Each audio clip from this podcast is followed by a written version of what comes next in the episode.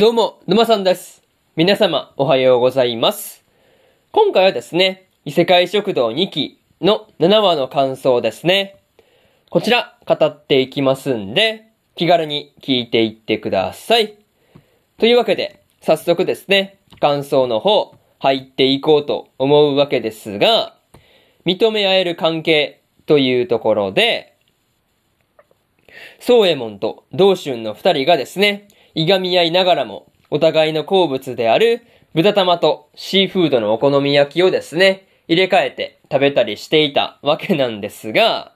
まあそのお互いの好物をね、こう、まあ交換というか、食べながら、まあこう絶賛しているっていうところがですね、すごい見ていて微笑ましくて、なんだかね、こう、いい雰囲気だなっていうことを、まあ思ったりはしましたね。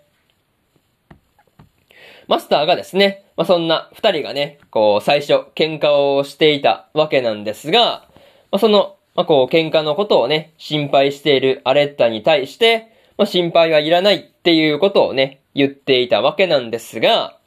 まあ、同じテーブルで食事ができるっていうのはね、認め合える仲だからだっていうのは、まあ、確かにね、その通りだなっていう風に思ったりしました。まあね、心の底から相手を嫌っていれば、同じテーブルで食事すること自体しないですからね。なんかそういうことを考えると、まあ、ものすごく納得のいく説明だなっていうことを思ったりしました。そう。まあ、すごいそういうところで納得感があったわけなんですが、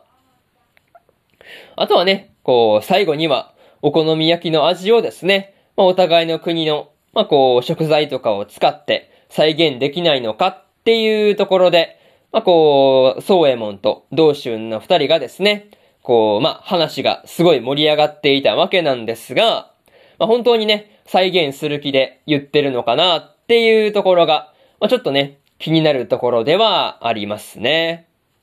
まあ、そういうところで、まず、一つ目の感想である、認め合える関係というところ、終わっておきます。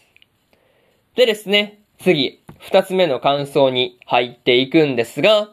下の色がというところで、アレッタと黒の二人がですね、マスターから期間限定メニューで出すっていう風に言われたかき氷をですね、味見していたわけなんですが、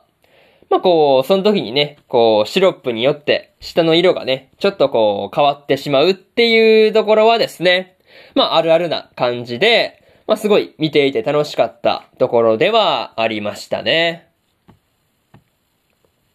またね、アレッタがかき氷を食べている時に、まあこう頭がキーンとね、するやつになっていたわけなんですが、まあ言ってしまったらね、まあそれを含めて、こう、まあ、まあそういうところも含めて、かき氷を食べる醍醐味だよなっていうことは思ったりはしましたね。そう。まあかき氷と言ったらね、あのキーンってするやつがないとっていうところはあったりしますね。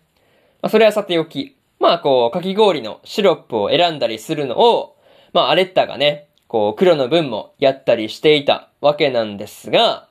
なんかね、こう、そういう風な感じで、シロップをね、こう、代わりに選ぶっていう、なんていうか、平和な感じの光景ですよね。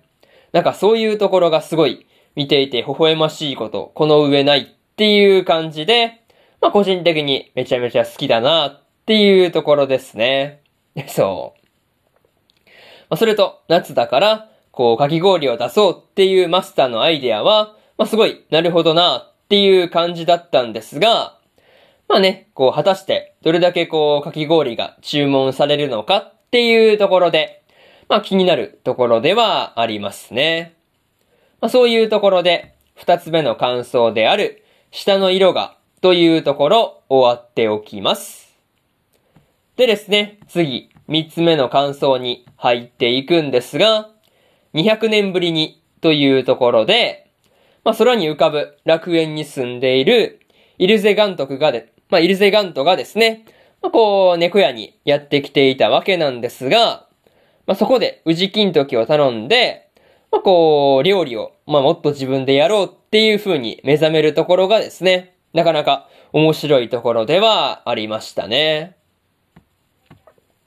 またね、こう、宇治金時を食べている時に、アレッタたちと同じように頭がキーンとする状態になっていたわけなんですが、まあこう、そうなったのはですね、まあ一気に食べたからだっていうことを冷静に理解してね、対、まあ気をつけようっていう風なことになっているのはですね、まあすごい、こう、冷静さを失わないところが、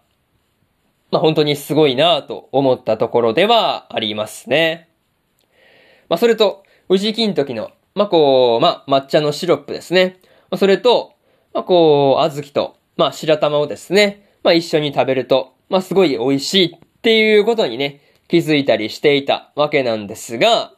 まあその時の、こう、味の説明とかも聞いていてですね、なんか、そういう風に感じるのかっていう風なところで、まあすごい面白かったところではありますね。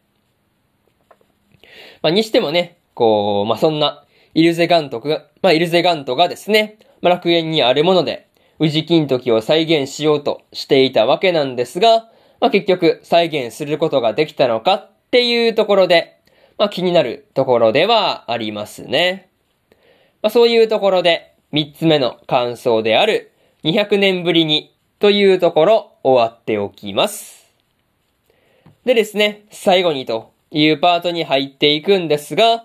今回はですね、お好み焼きとかき氷の2つが出てきていたわけなんですが、それぞれのメニューをですね、ソーエモンとドーシュンとイルゼガントがですね、イルゼガントがそれぞれ、まあ再現することができたのか、まあ気になるところではありますね。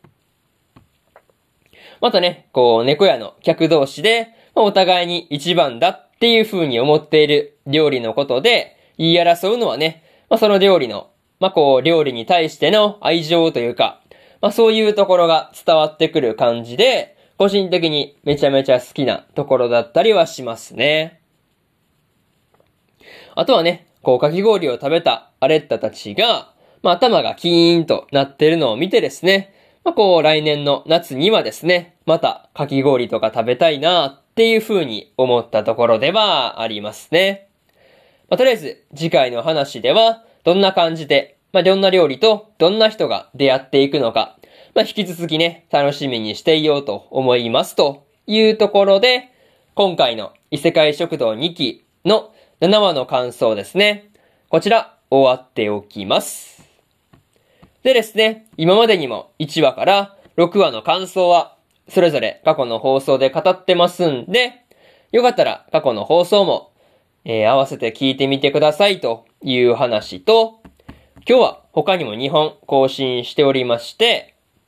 最果てのパラディンの第6話の感想と、セレクションプロジェクトの7話の感想ですね。この2本更新してますんで、よかったらこっちの2本も合わせて聞いてみてくださいという話と、明日はですね、先輩がうざい後輩の話の第6話の感想と、ブルーピリオドの8話の感想、そしてですね、無色転生の18話の感想と、大の大冒険の第58話の感想ですね。この4本、1、2、3、4と更新しますんで、よかったら明日もラジオの方聞きに来てください。というわけで、本日、3本目のラジオの方終わっておきます。以上、沼さんでした。それじゃあまたねバイバイ